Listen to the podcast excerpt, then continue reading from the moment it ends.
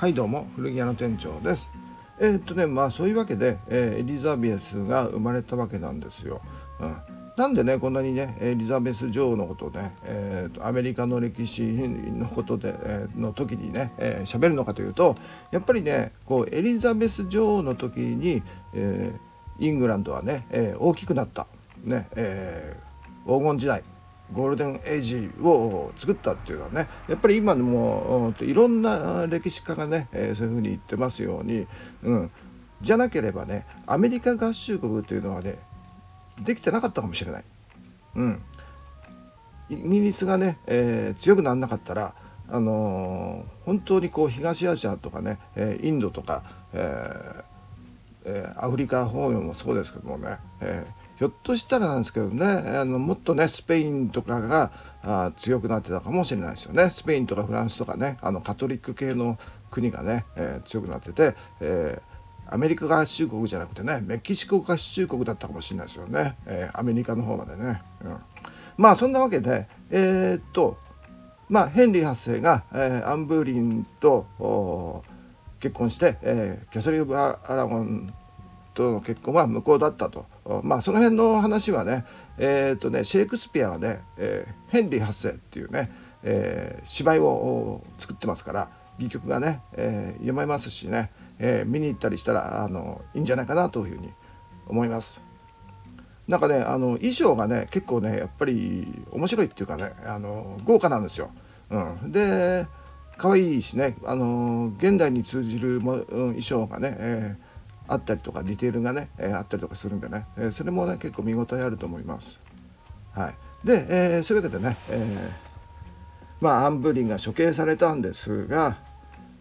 その1日後あ翌日にはね、え実はあのやっぱねヘンリー8世女がいたんですね。ジェーン・シーモアっていうね、えアンブーリンの次女だった、え女性と結婚しちゃうんですね、え翌日には婚約10日後にもう結婚ってことになるんですよ。それでえー、ですね、えー、1年後には、えー、男の子が生まれちゃうんですよね。生まれちゃうっていうのもあれですけど、まあ、ヘンリー8世にとってはね待望の男の子で、え、世継ぎということですよね、えー、でまあ王位継承者、えー、第1位ということでね、えー次の王様になる、まあ、本当の正真正銘の、えー、プリンスということでね。えー、で、えー、まあジェン・シモはね、えー、このエドワードを産んだ、まあ、10日後にやっぱり死んじゃうんですよ。うん、あの何でしたっけ？三熟熱、うん、で死んじゃうんですね。うん、で男の子が生まれたってことでね。えー、エリザベスはあのもういらないって感じだよねいきなりねあの王位継承者からね王位継承権を外されてあの諸子として、え、なってしまって、え、まあ、普通の女子になっちゃうんですね。え、まあその前にねあの実はキャサリン・オブ・アラゴンとの間の子がメアリーがいたでしょ？メアリーもあのエリザベスが生まれる前までは、えー、王位継承権第一位だったのにエリザベスが生まれたらあの処置にされて、えー、エリザベスのあの次女にされちゃったと。次女っていうのはあの、まあ、女官ですね、えー、あのお世話する人にされちゃったんですね。で今度はあの男の子がエドワードっていう男の子が生まれたから今度はエリザベスがあの処置にされちゃったという感じですね、えー、なんかねひどいですよねヘンリー8世はね。うん、本当にこうなんか威張りすぎですよね。うん、うん、暴君と言われてもしょうがないかなというふうに思います。でそんなあと暴君ヘンリー8世がえー、っとねエドワードが9歳の時に、えー、が死んじゃうんですね。えー、なんですかね病気でしたけどすごいもう肥満体でね、えー、糖尿病かなんかそうなんだと思いますけどもでね、えー、死んじゃってでエドワード6世が、えー、9歳で、えーえー、即位するわけですね。えー、で、えー、まあそれでエドワード6世はまあ幼いですから、えー、ジェーン・シーモアねエドワード6世を生んだジェーン・シーモアのお兄さんのエドワード・シーモアっていうのが、えー、摂政としてね、ええー、なんですかあの国を任される感じででまあ割とあのヘンリー8世の政策を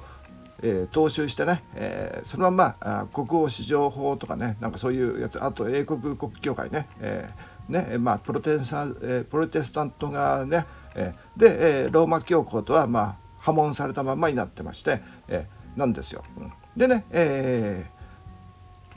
ー、でエドワード6世はあそんな感じで、まあ、ややってるんですけれどもこのエドワード6世がね、えー、しかし病気がちでね、えーすごく何ですか早死早死にしちゃうんですよね。うん、で、えー、1553年って言いますからね、えー、もう結構な、えー、15歳くらいかな、うん、に、えー、死んじゃいましてでこの時にえっ、とねそのエドワード6世の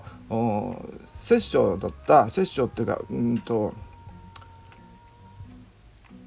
うんとね、えー、そうですね摂政あ五国教かな、うんうん、ジェーン・シーモアのお兄さんのエドワード・シーモアがやってたのを、えー、なんかちょっと陰謀でね、えー、陰謀をして、えー、なんかね、あの追放したジョン・ダドリーっていう人がねその時ね、えー、摂政だったんですけど、えー、その、えー、ジョン・ダドリーがね、えー、実は計画しててね自分の息子とえー、っとねジェーン・グレーっていうね、え、その時15歳か16歳かそんくらいの女の子と、え、息子と結婚させて、えーと、エドワードの死に際に、えーと、そのジェーン・グレーを次の女王にするさせようっていうね、え、そういうサインかなんかさせたんでしょうね。え、それで、えー、このジェーン・グレーが9日間だけ、えー、女王になるんですよ。9日間ね。エドワードが死んでから。はい、でなぜねこのこ,、えこのジェーン・グレーがね、えー、女王になれたのかっていうとこれがねあのヘンリー7世のひ孫だったからなんですよね。ひ孫ってね、えー、別系統の、えーと、要するに正当なチューダー朝の、うんえー、王位継承者だっていうね言い張ってそれをエドワード6世に納得させてこのジャ,、えー、ジョン・ダドリーはえー、死に際に、えー、サインさせたっていうことで、えー、でジェーン・グレーは私が女王よってなんですよねで、えー、宣言して9日間だけ女王になりましたと。はい、なんですが、えー、これで、えー、これジョン・ダドリーの陰謀としてはね、えー、これでメアリー一世を、うん、暗殺しちゃえばあの追放しちゃえばね、えー、この完全にこのジェーン・グレーが女王になるんですけれどもメアリー一世はあのこう周りに助けられてね、え、こう逃げて、え、別のところでねこの即位を宣言するんですよ。あの議会とかね、え、枢密教枢密院の前とかでね、え、ですごくねメアリー一世はカトリックなんですけれどもだからヘンリー8世エドワード6世の時代とね違うプロテスタントは反対なんですけれども民主なぜかね民衆にすごく人気があったんですよね、うん、だから民衆というのはね国民は実はあのカトリックの信者がねあの潜んでいたという隠れカトリックっていうかね、えー、表向きはね、えー、王様 に従ってたけどもね、えー、実はカトリック信者だった人が多かったってことだね。うん。で、え民衆の応援もあって、え、ジェーン・グレーとジョン・ダドリーね、えこの一味はあの逮捕される。陰謀反逆罪ということでね、えー、逮捕されるわけでで、えー、みんなね、えー、斬首されるんですよね処刑されちゃいます。うん、で、えメアリー一世が、え結局、うんえ即位するわけなんですよ。で、えー、とさっきあれですよねエリザベスとメアリーはあの諸子になったって言われてたんですけどうんと実はねあのヘンリー8世の、えー、と6番目の一番最後のね、えー、王妃、えー、奥さんがね、えー、キャサリン・パーというんですけれどもね、えー、この人がすごくいい人で、えー、教養も高くてね、えー、とてもいい人がいい人でこの人があの王位継承者としてエリザベスとメアリーもちゃんとえー、王位継承権第2位第1位第2位に上げてくれってね諸子からあの着手に戻してくれってね、えー、ヘンリー8世に頼んだんですよ。うん、でそれで、えー、ヘンリー8世もあのキャサリン・パーの言うことだからって感じでね。で自分も体も弱ってきてるっていうのもあってであのエドワード6世もなんかねあの体がねあんまり丈夫じゃなかったしということでね、えー、戻したんですね。えーお池証券をそこ、うん、その時キャサリン、えー、キャサリン・パーのおかげで、えー、メアリーとエリザベスはあの元に戻ったとあのお池証券を取り戻して、えー、もらったんですね。えー、で、えー、キャサリン・パーはその後もね、えー、エリザベスの家庭教師をね、えー、したり、えー、教育をね高い教育を受けさせたりメアリーとも仲良くしてでエドワードもねもちろん可愛がって、えー、まあなんですか、あのー、結構早く死んじゃうんですけどねキャサリン・パーもね、えーと、ヘンリー8世の2年後くらいにね他の人と結婚したんですけどまたやっぱり三熟熱で死んじゃうんですけども、うん、すごくあの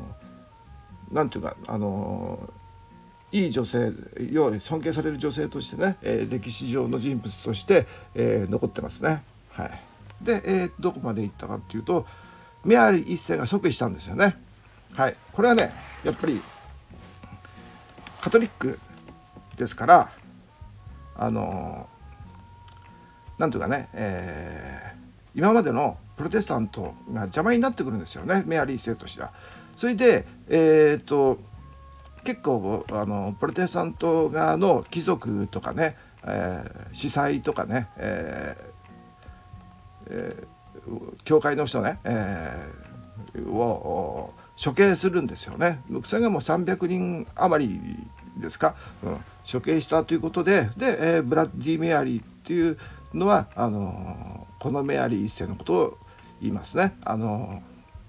カクテルの名前になってますでしょ？トマトとウォッカのカクテル。はい、ただこの頃ねあのトマトはねアメリカの原産だからね、えーとまあ、スペイン通ってきてたかどうか分かんないですけどねウォッカは北欧とかロシアの方でしょ？そのカクテルがこの頃のものではないとは思いますけどもね、えー、多分ね、えー、もっと20世紀になってからね、えー、なぜブラッディ・メアリーの名前が出てきたのかっていうとなんかニューヨークのバーがね、えー、そういうたまたま、えー、誰かがなんだっけなカクテル作る人がうんといたあのつけたらしいですよ。あのラティブたまたまね、うん、なんかよくわかんないですね、えー、まあいいや。で、えー、メアリー世は即位してでね、えー、とにかくねあの、彼女としても世継ぎが欲しいんですね男の子が欲しい子供が欲しいということでえっ、といとこのカール5世に相談したりとかしたんですよそしたらカール5世はねじゃあさ 同じカトリックだしあのうちの息子と結婚しなよとかっつってね、えー、言うんですよ。で息子っていうのはカール5世の息子っていうのは、えー、スペインの王子のフェリペ2世なんですよ。でフェリペ2世っていうのはね結構イケメンで、えー、かっこいいんですよね。うん、ただ、えーと、メアリー1世より10歳くらい若いんですよね。えー、フェリペ2世が25歳とかそんぐらいででメアリー1世はねもうその時35くらいだったのかな。うん、うん、なんですがあのフィリピン2世はねあんまりこうよろしく思ってないんですけどもメアリー1世は割とこうイケメンのねフィリピン2世かっこいいし若いしね、えー、好きだったんですけどでフィリピン2世は親父がねあのカール5世ね親父が言うしなとかってで親父であるカール5世としてはフィリピン2世が、えー、メアリーと結婚すればあのイギリスもハプスブルク家のものになるという、ねえ、そういう目論見みがあったんですよね。えー、で、えー、実際ね、えー、まあ、結婚するわけなんですけどもこのね結婚が決まったあたりの時にまあちょっとワイヤットの乱っていうのがあってねこの結婚に反対するねこのやっぱりあのスペインがイギリスを取るんじゃないかっていうね、えー、スペイン由来のワイヤットっていう人が乱を起こしてね、えー、まあいろいろ反乱軍を、えー、メアリーがね鎮圧したりとかそういう出来事もあったりしましたけれども、うん、とにかく、うん、ワイヤットだその時ですかね。ワイヤットの乱の時に、えー、さっき言ったねジェーン・グレーの乱があったでしょ？9日間の女王。このジェーン・グレー、えー、とこのワイヤットを一緒に処刑したのかな、うん、ちょっとねやっぱりメアリー一世としてはねジェーン・グレーをねあの処刑するのをね、えー、ずっとね戸惑ってた戸惑ってたというかねあのー、うん、ためらってたんですよ。うん、なんかかわいそうだなって感じで。やっぱりね親戚の、ね、まだ16歳の女の子だし周りの大人にね、えー、たらし込まれたっていう、ね、のが分かってますからね、うん、かわいそうだなってね。食べれてたんですけども、えー、スペイン側がね、えー、あのジェン・グレーを、え、処刑しなければ結婚はしないよって言ってね、えー、で、えー、仕方なくこのワイアットと一緒に、え、一緒の頃ね、え、ジェン・グレーも処刑したっていうことらしいです。はい。まあ、それも含めてブラッディ・メアリーなのかな。うん、で、えーまあ、フェリペ2世と、えーまあ、結婚はするんですけれどもなかなかね、えー、子供ができないんですよ。で、まあ、子供ができないっていうのはあの実はあのフェリペ2世がこうなかなかねこうメアリー世、まあ、ちょっと肖像画見てもらえれば分かると思うんですけどもちょっと年はがねあの言ってるしねあの言ってるっていうか差がね10歳ほどあるしちょっと見た目もねあのフェリピン2世で結構イケメンなんですけどメアリー1世はちょっとねあのちょっと見た目がねあのなこう言ったらねあの失礼かもしれないですけどね女王様にね、えー、あのなんか釣り合わない感じがしてでね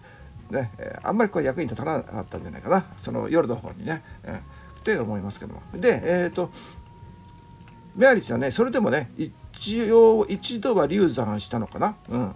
あのできて、えー、流産したっていうらしいんですけどもね、えその後も、うん、なんかね、うん、想像妊娠騒ぎとかあったりしたんですけども、うん、結局はねあの卵巣腫瘍ができてた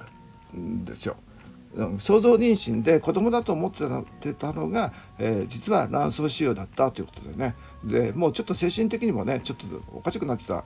らしいんですけどね。うん、で、えー、1558年に、えーえー、死んじゃうんですね。はいえー、メアリーしてね。えー、でフェリペ2世っていうのはメアリー1世と結婚していた間は一応はあのイギリス王なんですよ。あのイギリス王を兼ねてたわけですね。スペイン王とね、えー、なんですけど名目上はそうなんですけれどもまあ内政には干渉しないっていう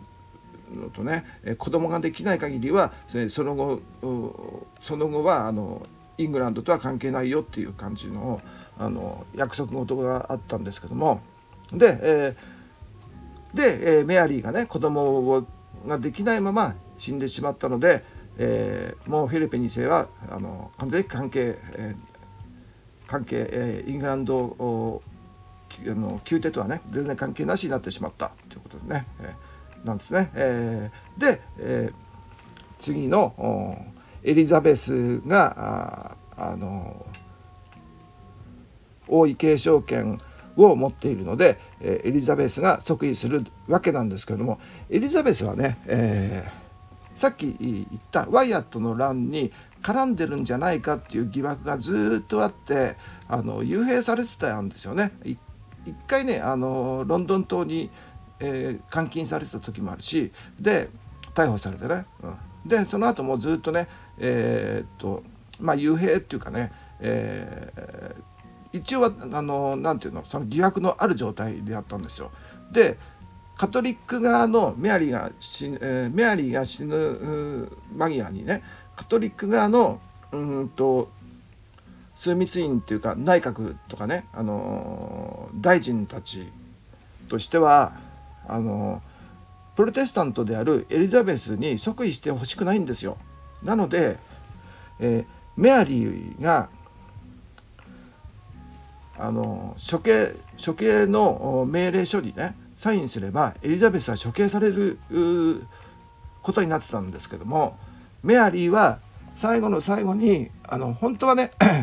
エリザベスのことがねあの嫌いなんですよ嫌いっていうか憎いんですよ。なぜかっていうとやっぱり自分のお母さんであるキャサリン・オブ・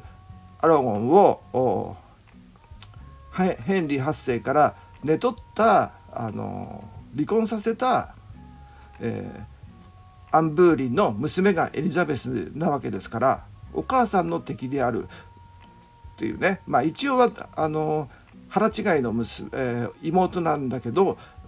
お母さんを ねえー、寝取ったアンブーリン、ねえー、の娘だということでちょっと憎いんですが、うん、ちょっとやっぱり同情もあったんじゃないかなと思うんですよ。ちょうどね、あのー、キャサリン・オブラゴンが死んだ年とアンブーリンが処刑されたののが同じ年だったしやっぱり同じようにね、えー、母親を失ってね、えー、悲しんでて、えー、まあ、そういうのそういう同情もあるし憎さもあるしでただ、えメアリーとしては、うんと、うん、17歳年下のね、え妹であるわけだからでね幼い時からね、え、面倒見て、えー、かわい一応ね可愛がってた時期もあったし、え、仲良くしてた時期もあったしね、え妹だしっていうのがあってじゃないかと思うんですけれども最後はやっぱりこの処刑命令書にはサインできなかったんでしょうね。でまあそのまま死んでいきました。はい、で、えここで、え無事ね、えーエリザベス1世が即位することになったわけでございます。で、えー、まあ、エリザベス1世がね、えー、その後何ていうか役目をね、えー、女王としての役目を立派に果たしてですねで、えー、強いイギリスを作り、ねえー、アメリカ合衆国というね、えー、国あるいはですね、えーなんですか？強いイギリス、まあ、インドその後のね、えー、インドとかね、えーまあ、オーストラリアニュージーランドあとまあね中国にもね、えー、勝ちましたし、えーまあ、そういうね巨大なあ大英帝国の礎作ったというね、えー、ことになるわけですけどもその辺の活躍をねちょっとエリザベスの即位してからの活躍をこれからあの話しますね、えー、アメリカの歴史の第一歩というところですかね、えー、イギリスのね、えー、第一歩ですね。えでまず即位してねエリザベスが始めたっていうのはあのやっぱりねすごくうんと政治の才能があるというかねすごくあのいい教育を受けたのであの古代ギリシャのねあの政治論とかね、えー何ですか？哲学とかもね、えー、勉強してきたしね、えー、でまあ語学も全部堪能だしね、えー、ラテン語も何でもいけますからね。え、で、えー、まずしたことが枢密院の再組成ということで、え、枢密院っていうのはね、まあ、内閣みたいなもんでね、えーまあ、国務長官とかね、ええ、なんですか？大臣をいろいろ変えて、まあカト,、えー、カトリック系とあのプロテスタント系とかね、えうまくなんですか折り合いをつけるような感じでねもう完全にねカトリックはあの押し出しちゃうっていうことはしないかったらしいんですよ。うん、割とねこう中道のもうねそこはね、えー、なんですかあのメアリーみたいにねあの反対派を処刑するとかねそういうことはしなかったんですね。えー、割とこう緩い感じで、えーでなんですが、えー、国王史上法と 礼拝統一法っていうのをね、えまたね、えー、再また作るっていうかねあのヘンリー8世が作ったやつをまた復活させるっていうことですね。えただあのヘンリー8世の時ほどの、うん、強くない割と緩い感じで、えー、するんですよね。うん、うん、なんですが、えー、まあローマ教皇とは断,、えー、断絶したこと、えー、になっちゃうんですよね。あのヘンリーあヘンリーじゃなくて えー、っとねメアリーがカトリックに戻ったでしょ一回でその時にやっぱりローマ教皇とはうまくやったやっていたんだけどここエリザベスが即位した途端あのやっぱりあのね、えー、カトリックのままじゃダメだって感じで結局はローマ教皇とは断絶で教会ね、えー、修道会の財産もやっぱり没収ということになってそこのところはね、えー、やっぱり曲げられなかったということなんでしょうね。うんででねすごくねえっ、ー、とまあ枢密院を再創生って言ってますけどもあのー、なんだろう政治家にねあの、自分の抱えている右腕といいますかね国務長官というかね五国境ですかね、えー、すごくね優秀なね、あの人が多かったんですよ。あのウィリアム・セシルっていう人結構あの政治家として有名なんですけどもそういう人とかねえっとね有名なのがねフランシス・えー、ウォルシンガムっていうね、えー、ウォルシンガムっていう人ねこの人はね、あの、スパイ、ねえー、英国諜報員諜報員、えー、ってあるでしょ？諜報活動ってスパイあの07、えー、007みたいなやつね、えー、あとなんだ？MI6 か。みたいなやつね、えー、スパイ組織をね、えー、作って。でなんでそれこの人大事なのかっていうとエリザベスってねあのカトリックの敵なんですよ。だからいつでも命を狙われてたんですね。あのというのもやっぱりスペインがカトリックでしょ？ででフランスカトリックでしょ？でスコットランドカトリックでしょ？で、えー、スクトえー、スコットランドの女王はメアリーメアリー・スチュアートなんですよ。でメアリー・スチュアートはヘンリー8この間も言いましたけどもヘンリー8世のお姉さんの子供の子供のん？ヘンリー8世のお姉さんの子供の子供なんですよ。うん、だから、えー、エリザベス、えー、一世の次の王位継承者なんですよね。だからエリザベスが暗殺されてしまうとカトリックのまたねカトリックに戻るんですよカトリックのメアリー・スチュアートが大いにつくことになるんですよね、うん、ででメアリー・スチュアートはまあ生後6日でスコットランド女王になったわけなんですけれども6歳で、えー、フランスにね、えー、行きましてでフランスの、えー、フランスはアンリ、えー、フランスは2世と婚約するんですよねもう幼い頃から。うん、で なんですかフランスがのね、えー、目論見としてはね、えー、この、スコットランド女王のスチュアートベアリス・スチュアートは王位継承者だったから、えー、なので、えー、王位継承者なのでフランス王と結婚させればフランスとスコットランドとイギリスの王位も、えー、この時のフランスはバルワ家なんでバルワ家がもらえるぞっていうのがフランスの狙いなんですよ。うん、で実はスペイン側もそそれを狙っていて、えー、スペインとしては、えー、とにかくあのメアリス・チャートをえー、イギリスの王様にすればカトリックになれるし、えー、シアートとメアリー・シアートが即位すればスペインとあとローマ教皇ですね、えー、ローマ教皇側もとにかく、えー、エリザベスを下ろしてメアリ・スチュアートを女王にさせたいということでね、えー、そういうわけで、えー、エリザベス一世はね、えー、ずっとねこうカトリック側から見たら暗殺の対象外なんですよね。ターゲットなんですよ。なので、えー、このウォルシンガムがね、えースパイ活動をしてこう敵国にねあのローマ教皇側とかあとフランスとかスペインとかにスパイを送ったりとかしてで暗号を読んでねあの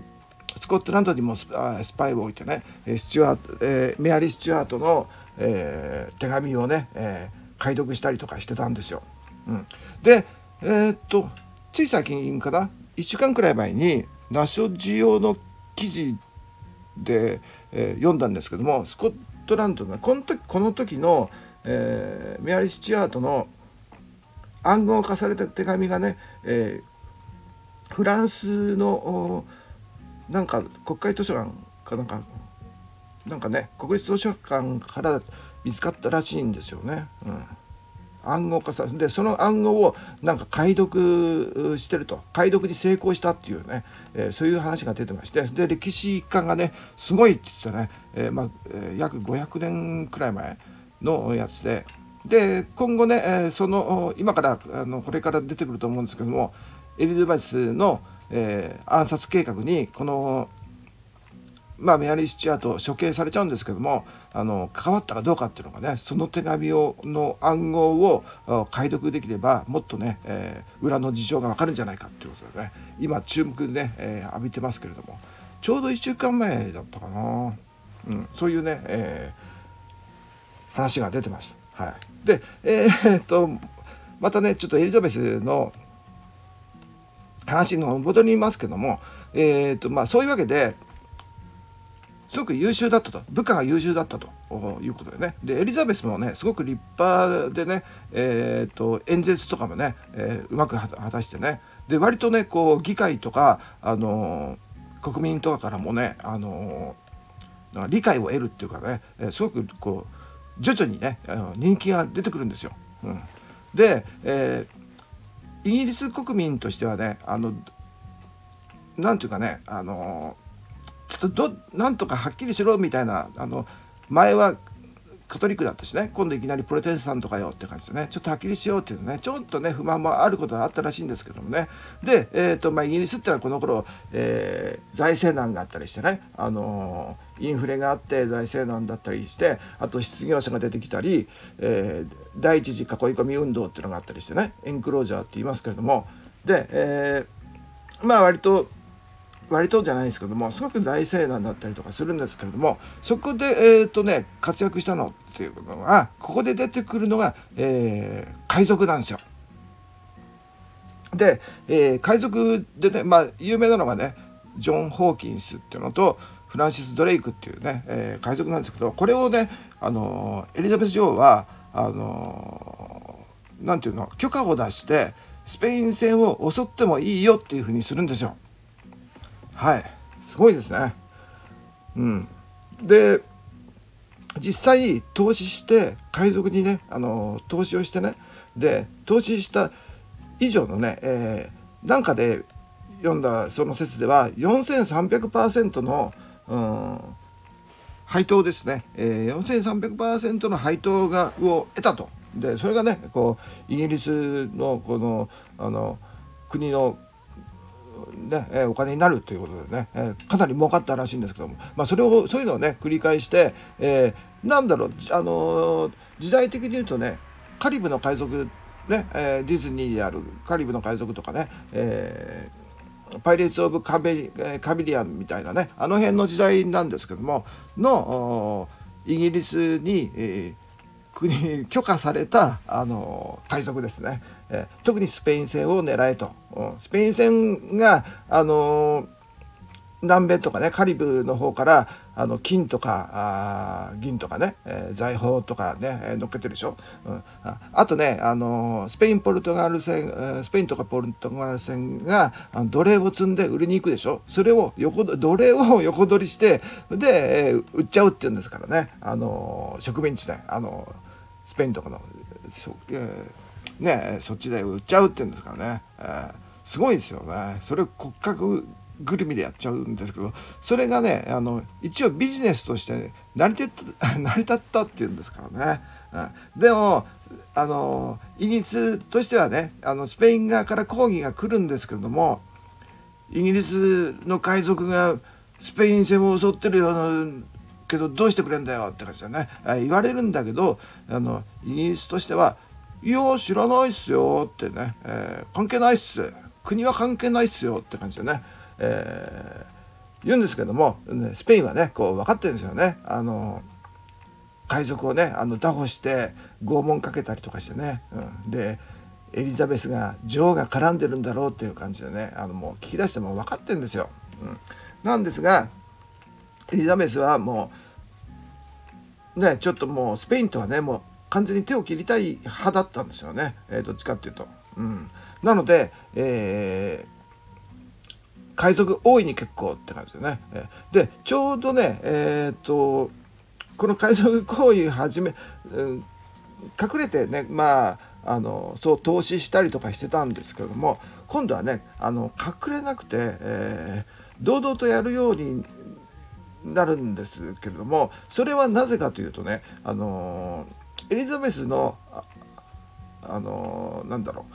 暗殺計画っていうのがね暗殺未遂事件っていうのがね、えー、あるんですけれどもそれがね第最初ね、えー、リドルフィー事件っていうのがね1571年にあったんですけどもこれがこの暗殺事件にスペインとかカトリック勢力が絡んでるっていうことが分かりましてね、えー、それで、えー、あのそれからは割とも堂々とね、あのー、この、えー、海賊の、えー、特に、えージョン・ホーキンスとかね、えー、そのその仲間いとこかな？仲間のフランシス・ドレイクっていうね、えー、割と有名な海賊をね、えー、支援してで、えー、それで、えー、その後ね、えー、オランダえっ、と前オランダの時に話したと思うんですけどもこの頃って、えオランダがね、えネーデルラントの、え独立戦争っていうのを始めた頃なんですよ。えー、1568年ですかね。で、えー、ネーデルラントっていうのはスペインとか神聖ローマ帝国のこのハプスブルク家の領だったんですよ。でこの頃もうフェリペ2世の頃というのは、えー、このネーデルラントね、オランダとベルギールクセンブルグあとフランスの北フランスの辺り、えー、フランドルね、えー、この辺全部ねあのフェリピン2世の、えー、領地スペインスペイン領ね、えー、ハプスブルクスペインハプスブルク家の領地になっててでスペインがね割と兵隊を出しててでオランダの と独立戦争をねしてたんですよね。えー、でそれにあの、エリザベス女王はねあの、お金を送ったりね、えー、支援したりあの兵をねちょっと送ったりね、えー、してたんですね、えー、結構支援して、え、それで、えー、スペインが、え、このね、えーえー、このネーデルラントにこの兵隊を何でしょう傭兵をね雇うためのお金をネーデルラントに送ったんですけどもそれをイギリスの海賊があの強奪しちゃうんですよね。うん、でそれのことでもスペインはかもう結構ねカンカンに怒ってはいるんですよ。エリザベスの野郎って感じでねやっぱ殺してやるって感じでね、えー、思ったりとかしてるんですよね。で、えー、まあそういうことがありまして、えー、スペインとの仲が結構こじれてくるんですよね。でオランダと割と近づきつつあるのがあのこの時代です。うん、なんですね。はい、で,、えー、でそれでですね、えー、ですか？えー、っとねメアリー・スチュアートがいたじゃないですか。メアリー・スチュアートがね、えー、とこのちょい前くらいなんですけどもうんとスコットランドで、えー、結構事件を起こすんですね、えー、自分の旦那を殺害事件の容疑者になるんですよ。自分の旦那を殺したっていうね、えーえー、っていうね、えー、事件を起こして。で まず、それはあのフランス王とと死別した後にスコットランドに戻っていた時に、えー、やっぱり、えー、なんですかヘンリー・スチュアートっていう人と結婚して、えー、でそのその後ね、えーえー、と別の男を好きになってねその別の男がその元旦那そのあ元旦那を殺したという容疑がかかっててで、えー、メアリー・スチュアートは、とスコットランドも追われるんですよ。で、まあ、スコットランドは、まあ、としては議会としてはね、えー、あのメアリー・スチュアートを廃して女王から下ろしてで息子のジェームズ6世か、うん、を即位させてねまだ幼いけどもでメアリー・スチュアートを追ってたんですがメアリー・スチュアートはエリザベス女王一応ねあの会ったことは一度もないんですよ。死ぬまでね。メアリー・スチュアートとエリザベス1世は。なんですがあの一応親戚じゃないですか。あのヘンリー8世の息子の息子の娘あお姉さんの息子の娘、えー、なんで、えー、いとことはちょっと違う。いとこのいとこの子供か。うん。なんで一応知り合いでねで手紙をずっとやれて文通はしててでメアリーは、えー、エリザベスのことをお姉様って言っててでエリザベスはメアリーのことを、えー、親愛なる、えー、妹よって感じだね。親愛なる妹ちゃんとかね、えー、そんな感じの手紙を送ったりとかして、ね、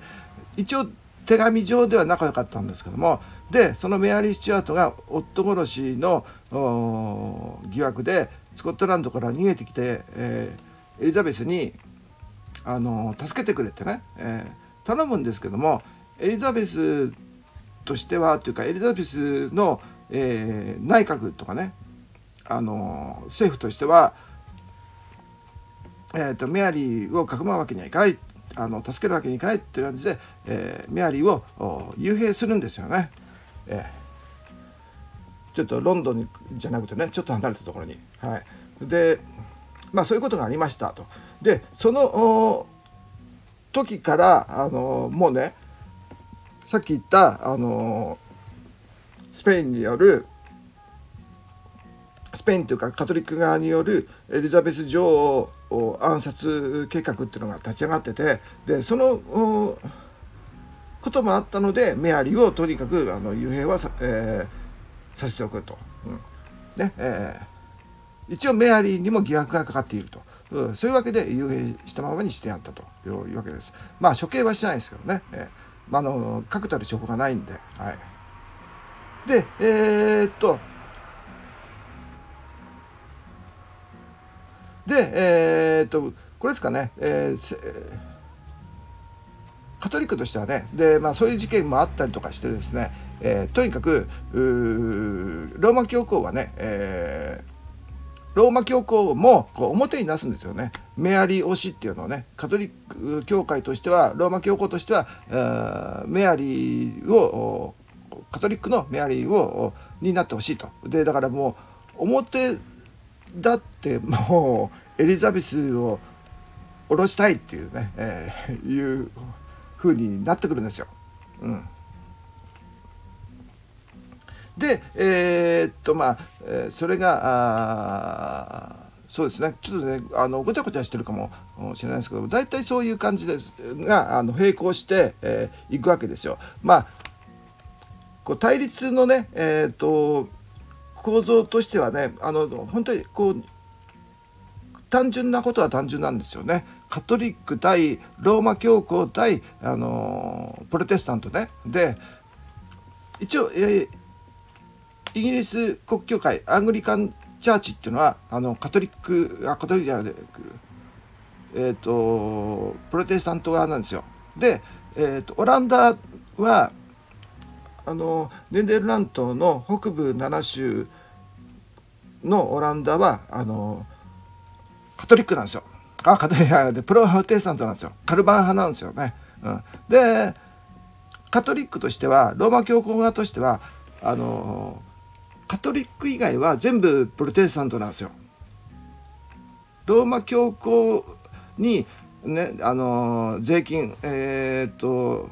10分の1税かな、うん、あのローマ教皇にちゃんとお金払ってカトリックのじゃない国は全部プロテスタントの国だしプロテスタントのやつだっていうことで、えー、敵なんですよね。うん、で、えー、っとこの時代はねフランスでもねあのー、そうなんですけども、えー、ユグノーっていうね、えーえー、プロテスタントのことをユグノーっていうんですけども、えー、ユグノー戦争っていうのが始まってましてね、えー、で、えーまあ、フランスはカトリック国なんで、えー、特に、えーえー、アンリ2世の王妃だった前も話したけどカトリーヌ・ド・メディチスっていうのがね、えー、メディチ家出身じゃないですか。でメディチ家っていうのはあのローマ教皇も出してるようなね、えー、名家なんでフィレンツェのね、えー、なのでもうベタベタのカトリックなんですよ。でなんでこのユグノーっていうのをねすごい敵視しててでえっ、ー、とこの、えー、フランス王家とバロワ朝ねバロワ家とそれからフランスのすごく大きな名門貴族のギーズ家っていうのがあるんですけどもこれもすごくあの大きな貴族ででこの人たちがもう大貴族と王室でもう揃ってもうとにかくあのユグのね、えー、プレテスタントをこういじめる戦争なんですよね。でまあそれがあのひどくなってねえー、っとなんですか？もうちょっと後になるんですけどもちょっと有名な事件でサンバルテルミーの大虐殺っていうのがありましてこれはねまたちょっとフランスの時に言いますので、えー、と今ちょっとあのやめときますね。はい、とにかくねあのヨーロッパ中で、えー、こういうこういう2つの対立宗教の宗教上の対立があったわけなんですよ。でまだねあの植民地の取り合いっていうとこまでは行ってないんですよね。えそれはねあのここから始まるっていう感じなんですよね。うん、で、えー、今ね海賊の話をしてましたけれどもで、えー、1581年にねちょっとねイケメンのエリザベスよりもちょっと20歳くらい若いあのイケメンのウォルター・ローリーっていう人がね、えー、こう出てくるんですねちょっといいお家なんですけどもの出身なんですけどまあいろいろと活躍してどんどんどんどんうんこう出世してでエリザベス女王にはもう会った時からあのイケメンだあのエリザベスねすごいイケメン好きだったんですよ。で特にまあもともとのね、えー彼氏っていうのがいたんいたんですけどもその彼氏っていうのは実はあの既婚者だったってことでねあの後でね、えー、別れたんですけど別れたっていうかね、えー、喧嘩して喧嘩別れみたいな感じしたんですけど一応あのその人もイケメン超イケメンでねあの長身ということで、えー、まあ一応あの枢密院に入ってたのかな、うん、なんですけどロバート・ダッドリーという人ね。で今言ってるのは、えーウォルター・ローリーこの人はねほぼ海賊なんですよ。でえっ、ー、とまああっちのこの人はアメリカ大陸の方に行って、えー、カリブ海の方でね、えー、海賊をしながらあの探検とかしたりとかするような人で、えー、で超イケメンで、えー、あっちアイルランドの反乱軍を鎮圧したりね、えー、してあのどんどんねこののし上がって活躍してね、えー、のし上がってきてで、えー、っとエリザベス女王からもね、えー、信頼されてで、えー、仲良くなるんですね。でほぼあのなんていうのエリザベス女王はね20歳若いけどもあの可愛がってさあのー、なんかいつも一緒にいるような感じでねでローリーはエリザベス女王に、えー、タバコがこうどんなに素晴らしいかってね美味しいのかっていうこととねで話したりねあとアメリカ大陸に植民地を取ればすごくもっと儲かりますよとかね。でスペインからもっともっと強奪すればもっともっとあのいいことありますよって感じでね、えー、話してで、えー、一つ提案するんですよ。これがねあのバージニアなんですよ。ここで出てくるのがバージニア、えー、ウォルター・ローリーが、えー、提案したのが、え、エリザベスに提案したのが、あのエリザベスはね結婚しない。もうこの時、えー、50歳くらいかな、うん、結婚しないってねもう私は国あのー、さっき言った最初の、あのー、彼氏のね、えー、ロバート・ダットリーと別れたあたりの時に宣言するんですよ。私は誰とも結婚しないっつってね、あの求婚者はいっぱいいたんですけども、うん、私は誰とも結婚しない。私はイングランドと結婚するっつってね、え宣言してで、えー、もう一生結婚しないっていうね、えー、ふうに言っててそれで、えー、バージニアってね、えー、言われるようになったんですけどもまあ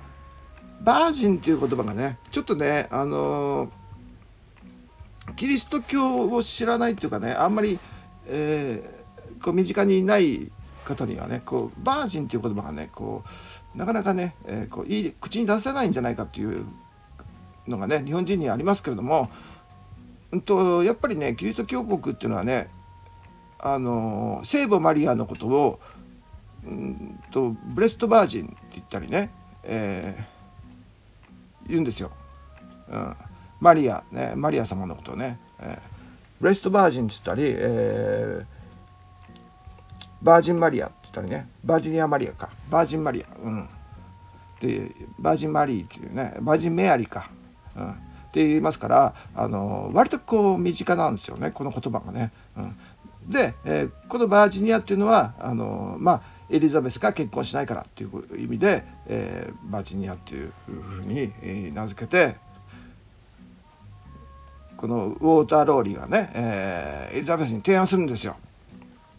えー、新大陸のあの知ってる土地があるからってね、えー、そこに行って、えー、植民地を作って、え、女王の名前を付けましょうって感じで、えー、バージニア植民地っていうね、えー、名前が付いたわけなんですよね。うん、でそれの話にエリザベスが乗って資金を出して投資してですねで、えー、まあローリー自身は行かなかったんですけどまずねあの1584年に、えー、最初の植民が始まるんですよね。今度はね海賊とかね、え目的がね海賊とかあの探検とかではなくてあの最初からもう移民計画として、えー、行くんです。それがね、えー、イギリスの、うん、正式な最初の、えー、植民地計画で、えー、1584年ですかね、えー、バージニア植民ね。これあのロアノーク島に行っていうねえー、っと、うん、なんだろう。まあ、地図ね後で見て検索あのと知りたい方はね検索していただければいいと思うんですけどもロアノーク島というね、えー、小さい島でもうローリーはねそのことをね知ってたもう下見してたらしいんですけどもそこに、えーと、75人が最初行ったと、うん、らしいんですよ。うん、そしたらあのーその75人置いて翌年迎えに来るからねってあの物資をもう一回運んでくるからねって言ったらあの行ったんだけど翌年はねあの行けなかったんですよね、えー、なんかたどり着けなかったんですよね。そのちょうど1年後にはね。でその間にうんとそこをたまたま通りかかった、えー、海賊のえっ、ー、とどっちだっけな、えーえっ、ー、とねフランシス・ドレイクかな？フランシス・ドレイクってさっき言ったでしょ？海賊の一人があのその生き残ったね、えー、何人かを連れてイギリスに戻ったということなんですよ。うん、で1年後に来るっていう約束したのが約束した補給船が着いた時にはもうのもう、えー、着いた時にはもう誰もいなかったと。で全滅したんじゃないかって感じでね、えー思ったらしいんだけど、まあ、入れ違いでね、えー、ドレイクが救ったということらしいんですよね。うん、で、えー、まあ何人かそれで次にね補給に来た人たちも何人かを置いて、まあ、そこを立ったらしいんですよ。で、えー、そのあとですね3年後に、えー、今度はね、えー、117人1587年に、えー、117人の今度はね、えー、男だけさっきね75人は男だけだったんですけど今度は117人が、えー、行ったらしいんですよね、あのー、植民に。であの定期的に補給しに来るよって感じでね、えー、言ってたらしいんですけれどもなんかね、えー、全然ね、えー、それから何年かはね、えー、全然ね行けなくなっちゃったんですよね。えなぜかというとあのスペインとの戦争が始まっちゃってで戦争がね激化して、え次に、えなんだろう行けたのはねこのラノーク探検隊が行けたのが1602年って言いますから5年後なんですよね。でね、えーその時にはもうねもう誰もいなかった一人もいなかったら全滅だっていうふうになっていたんですけれども。でで今もね、えー、このこの時の117人ね、えー、まあその大陸で一人ね、えーと、と子供も生まれたりとかしてたんですけどもこの時の、うん、なんだろうその、ね、全滅したっていうロアノーク植民地のことなんですけどもすごいねいろんな説があって失われた植民地っていまだに、えー、言ってるらしくて、えー、なんかね DNA 鑑定で、えー、なんだ追ってる人がいたりね、えー、要するにあのもしねあの死んだとしたらその遺留品とか骨とかねそういうのが残ってるはずなのに全然残ってないとかね、えー、して、えー、なのでみんな生き残って、えー、と先住民のね、えー、インディアンとに同化して生きてるんじゃないかっていうね、えー、そういう説があったりとかしてまあいまだにねこの調査してるらしいんですよね。うん、でね、えー、今日ねもう1時間近く喋ってるんですねいつの間にか。あのー、結構ね面白いとこだったんで喋っちゃったんですけどもちょっとなんかまた余計なこととかねだらだら喋ったんでわけわかんなくなっちゃうかもしれないんですけどもえー、っと、えー、っと、またね、えー、喋っちゃいました。はい、最後まで聞いてくれた方、あお疲れ様でした。えー、次はね、ちょっとね、スペインとの戦いをね、えー、中心に、えー、植民地絡みで、えー、話したいと思います。それでは、さよなら。